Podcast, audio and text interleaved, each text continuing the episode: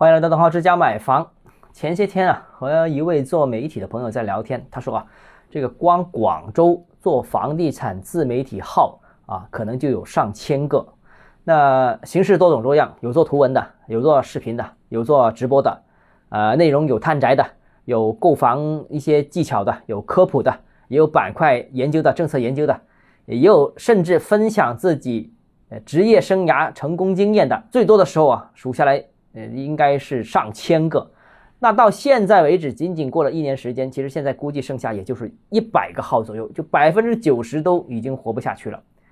那去年楼市不行的时候呢，其实很多人离开了职场，呃，就说要开个房地产号，结果呢，大半年下来发现啥收获都没有，所以呢，多数都不了了之。做媒体啊，自特别是自媒体，看似这个门槛很低，你架个手机你就可以自己拍了，好像人人都能搞，竞争其实也是极为激烈的。淘汰率是出奇的高，正是因为所有人都能做，所以呢，这个竞争极为激烈，最终基本上只有百分之五左右能存活下来。但大多数活下来的人其实也不见得特别好啊，大概也只有百分之一左右的比例相对好一点。所以大家看到什么李佳琦啊这些大网红好像赚很多钱，那个不是百分之一，那是。亿分之一的概率啊！我还有一个朋友跟我说啊，这个楼市火的时候啊，一个售楼部的普通的销售都很牛啊，开宝马了，拿 LV 的包包了，呃，带着呃 GUCCI 的皮带了啊，还有一些销售经理级别啊，就是销售经理级别，现场经理而已啊，干房地产几年时间，不但买房供房，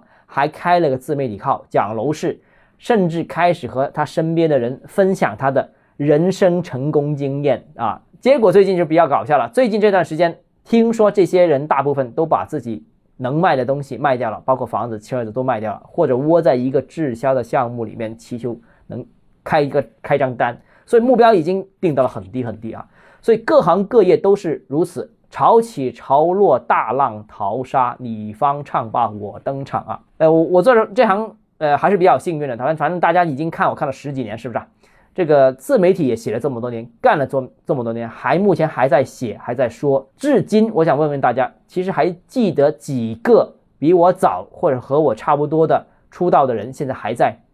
我相信应该基本上没有了。真的还有的，其实其实已经是凤毛麟角啊！有幸活到今天的，